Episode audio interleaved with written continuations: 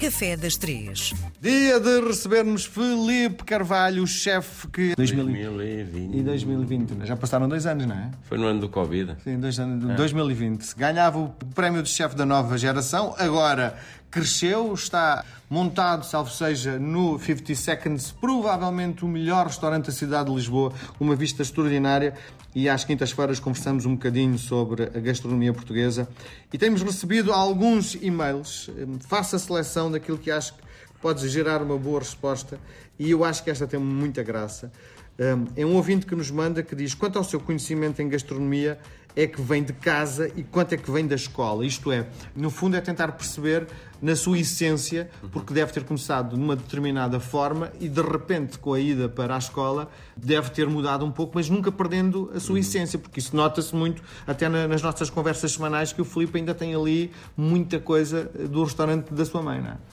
Sim, ou seja, eu basicamente a minha infância foi toda passada no restaurante dos meus avós, porque a minha mãe trabalhava lá, então estava sempre lá mas quando era mais novo, se calhar nem reparava tanto no que se fazia, mas é óbvio que vamos sempre absorvendo alguma coisa, é normal. Uh, e, e, e, quando vou para a escola, a escola é onde nós começamos a aprendizagem, uhum. é onde aprendemos a fazer os cortes e tudo mais. Mas eu, quando cheguei à escola, já sabia picar cebola, porque o meu pai, quando era mais novo, para ganhar dinheiro, porque também não tinha muitas posses, trabalhou como cozinheiro. Então sempre houve essa cultura em casa e de comer em casa, não comíamos fora também. Comíamos sempre em casa e cozinhava-se em casa, então sempre me ensinaram a cozinhar. Uh, mas quando chega à escola, o que a escola nos ensina é as bases para depois nós irmos para o mundo do trabalho, porque na realidade, onde nós começamos a ganhar depois o ritmo e a trabalhar e a ver coisas diferentes, é, é no mundo do trabalho. É, nas, é trabalho num restaurante, não é? Sim, quando começamos a entrar já no mercado de trabalho, a trabalhar nos restaurantes, a fazer os estágios, é completamente diferente.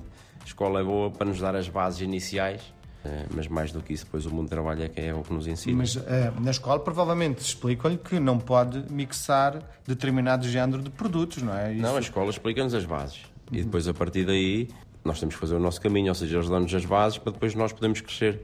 É um bocadinho isso que aconteceu na escola. Ou seja, temos... está-me a querer dizer é, no fundo a sua escola é a rotina diária aqui no Batente, Sim, não é? É um bocadinho, é conjugar tudo. É o, o, que eu tinha em casa, no restaurante o que eu via, aprendia com a minha avó. Quando na escola as bases que nos ensinam os cortes de uma forma mais específica e que estamos com atenção só àquilo. E depois no mundo de trabalho tudo aquilo que nos ensinam na escola que a gente compreende que depois quando chegamos aqui tem que ser posto em prática ao mesmo tempo em várias alturas. O que é que dizem os seus pais quando uh, cozinha este, aquilo que está a fazer? Provavelmente já deve ter feito em casa para os seus pais também uh, perceberem onde está o Felipe Carvalho do ponto de vista da criatividade. O que é que eles dizem da sua cozinha atualmente? Não, eu, eu, eu tento-os trazer aqui para eles poderem viver a experiência aqui, porque quando chego a casa normalmente gosto de cozinhar mais comida tradicional portuguesa, também tenho um forno na lenha, é bom cozinhar. Muitas das vezes são até eles que cozinham, porque eu quando vou, vou a correr, vou e venho, vou no domingo e venho no domingo, ou vou no domingo e venho na segunda-feira de manhã. Mas na altura da quarentena tivemos a sorte de passar ali quase dois meses juntos, eh, e aí cozinhava todos os dias. Hum. Mas estas coisas cozinha aqui ou mais tradicional? Tradicional, tradicional. Sim. Mas o que é que dizem os seus pais daquilo que anda a fazer?